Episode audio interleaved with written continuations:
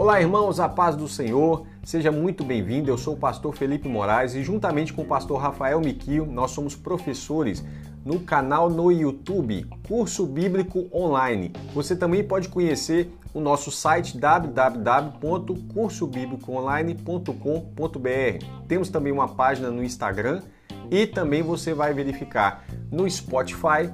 A gente tem é, um canal no Spotify para podcast além de um canal no Telegram. Seja muito bem-vindo e sempre leia as, a descrição. Debaixo de todo o nosso conteúdo, a gente deixa uma descrição com informações preciosas, ok?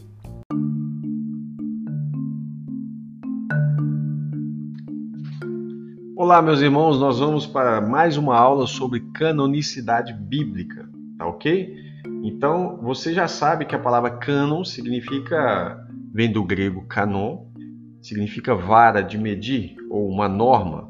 Portanto, chamar a Bíblia de cânon da Escritura é como dizer que os livros que ela contém formam juntamente é, uma vara de medir, ou seja, ela tem uma autoridade suprema sobre a igreja. Ela é a nossa norma, ela é a nossa regra, ela é o nosso limite doutrinário de ação. Tudo bem? Então, o que, que acontece? É, a gente precisa perceber que Muitas coisas foram escritas no início, eh, no período da igreja primitiva e até antes disso também. Paulo fala muito sobre os escritos judaicos, ele chama de fábulas judaicas e fala para a gente se afastar disso. Então, muitas centenas de livros foram escritos e alguns tentando atribuir autoridade a ele colocavam nomes famosos. Então, colocavam nomes de personagens do Antigo Testamento que chamaria a atenção do povo. Por exemplo, Moisés, ou Elias, ou qualquer outro personagem que pudesse despertar o interesse do público a ler. Ok, então muitos hereges gnósticos eles reivindicavam para si uma autoridade apostólica. Então eles escreveram vários livros e propagaram isso, mas esses livros nunca foram considerados assim de maneira séria para entrar no cano. Ainda bem, a gente vai perceber isso. Se você perceber, é, houve uma cautela muito grande, uma investigação intensa, muito rígida, né? E como eu tinha falado, apenas três documentos passaram pela possibilidade, ou quatro, de entrar no cano bíblico, que foram Pastor de Hermas, né? A Epístola de Barnabé, aliás, a Epístola de Barnabé também era uma epístola que era importante, mas não é ela que eu queria falar, é a primeira epístola de Clemente de Roma, tá ok? E pastor de Hermas, e a, o Didaquê, né? Eu não posso esquecer do Didaquê, que também é um documento antiguíssimo e eles desfrutavam de grande prestígio na igreja primitiva, lembrando também de Policarpo. Então eles tiveram origem assim entre o final do primeiro século e do segundo. Quando você lê, você percebe ali que eles tinham um contato direto com os apóstolos, eram pessoas que, embora tinham um conhecimento muito vasto, eles se submetiam à autoridade dos apóstolos e aos escritos apostólicos, porque eles citam isso com muita frequência, né? Esses livros, embora não participaram do cano, como eu disse no áudio anterior, eles serviam como comentários bíblicos. Por, por isso, você vai ver que as igrejas tinham esses livros e suas cópias e, mas eles nunca passaram por um conflito intenso para que participasse do cânon bíblico, tá bom? Então, assim, a ideia que a gente pensa, ah, o cânon está estabelecido, então significa que a igreja nunca teve é, acesso a um cânon do Novo Testamento. Não, pelo contrário, a igreja sempre teve esses livros. O que acontece é que eles foram reconhecidos e foi fechado por causa de alguns problemas.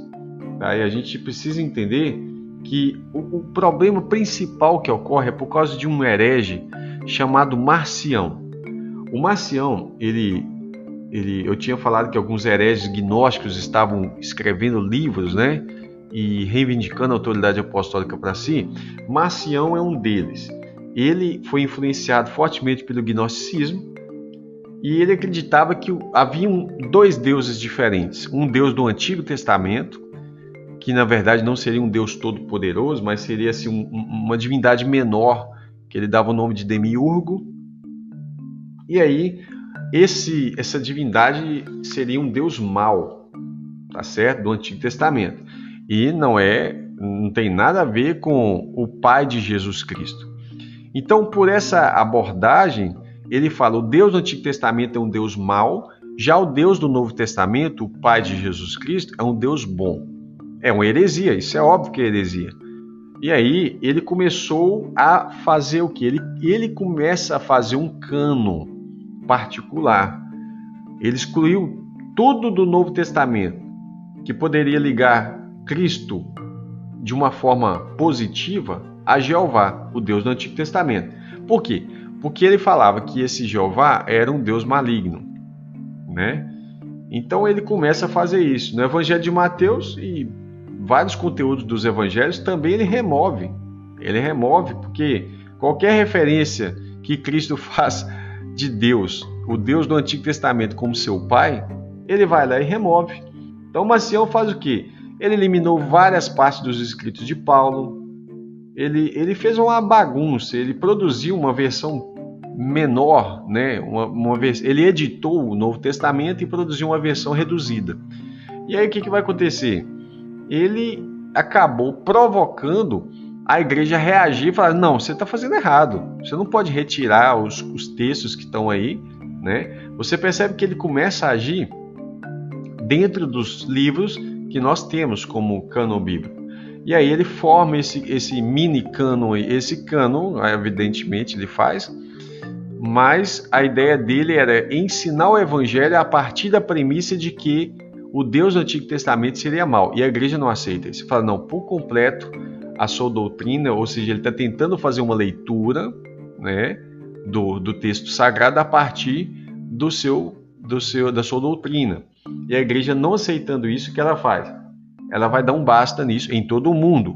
E pra, como que se faz isso? Você convida os bispos, que são os líderes eh, regionais ou das congregações, e eles vão é, orar ao Senhor, evidentemente, eles vão pegar, trazer os seus livros. Quais são os livros que tem nas comunidades? Tragam eles. E aí eles têm três critérios. E esses critérios são importantes, pelo menos três principais, né? Essa, esse cuidado, esse zelo todo serve para nos tranquilizar. A primeira coisa que eles observam é a origem apostólica desses livros. Então, assim, esse livro foi escrito por um apóstolo ou ele estava sob uma sanção imediata de um apóstolo? Por exemplo, Lucas não era apóstolo, mas ele andava com Paulo. Lucas escreve o Evangelho de Lucas, mas ele também escreve o livro de Atos. Então, ambos foram aceitos sem menor problema. Tá certo? Ah, o segundo critério que a gente vê é a recepção por parte da igreja, ou seja, a universalidade. Esse livro ele é aceito de maneira ampla nas igrejas? Sim. Então, é, esse é o segundo critério. Tá certo? Isso se chama testemunho. Deus valoriza muito o testemunho tá certo? Lembrando que a gente tem vários escritos antes do, do fechamento do cano, antes dos problemas com Marcião. Então a igreja primitiva já escrevia sobre os livros que ela usava há muito tempo. Você pega os escritos dos pais apostólicos e você vai ver várias citações dos textos de Paulo e João e outros, né? E do próprio Evangelho. Eles citam o Evangelho, evidentemente, com nível de escritura sagrada. E aí, assim, você vai observando o que é circular na época. Por exemplo, a própria primeira epístola de Clemente, ela cita a epístola de Paulo aos Coríntios, mostrando que primeiro aos Coríntios foi recebida na comunidade cristã primitiva e, e recebida como portadora de autoridade é, inspirada, ok? Então assim, na, Paulo não precisa, na própria palavra de Deus você vê Pedro fazendo menção das cartas de Paulo e chamando de escrituras. Está em 2 Pedro 3,16. E aí, é, por fim, você tem a questão também da observação da compatibilidade doutrinária.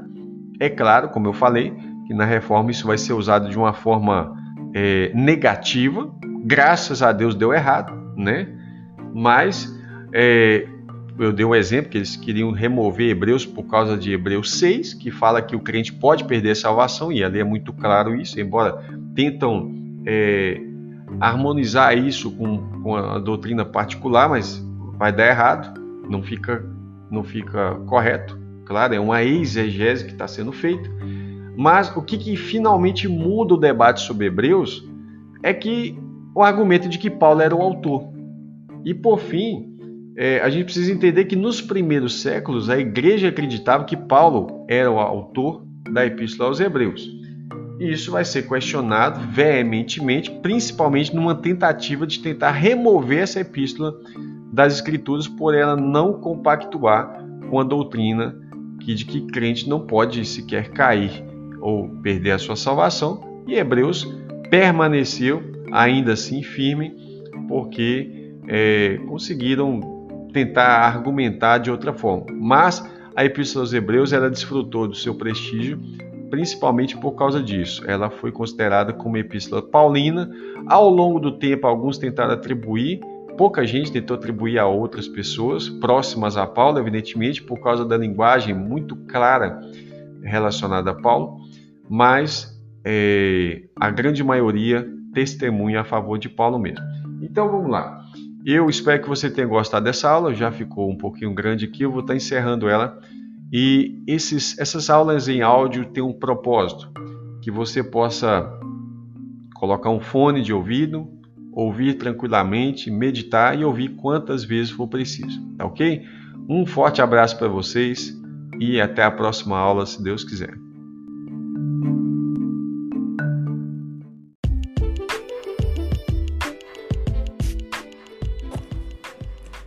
Muito obrigado por você nos acompanhar até aqui. Lembrando para você nos seguir lá no YouTube, canal Curso Bíblico Online. É só digitar lá Curso Bíblico Online. No Instagram também você vai encontrar nossa página. Nós temos também um canal no Telegram com o mesmo nome, Curso Bíblico Online. O nosso site é www.cursobiblicoonline.com.br. Esperamos que tenha sido uma benção para você mais essa aula né? e Pedimos que ore por nós, Deus te abençoe, compartilhe o conteúdo com outros irmãos para que eles também possam ter acesso. Nós também temos o podcast no Spotify. Deus te abençoe.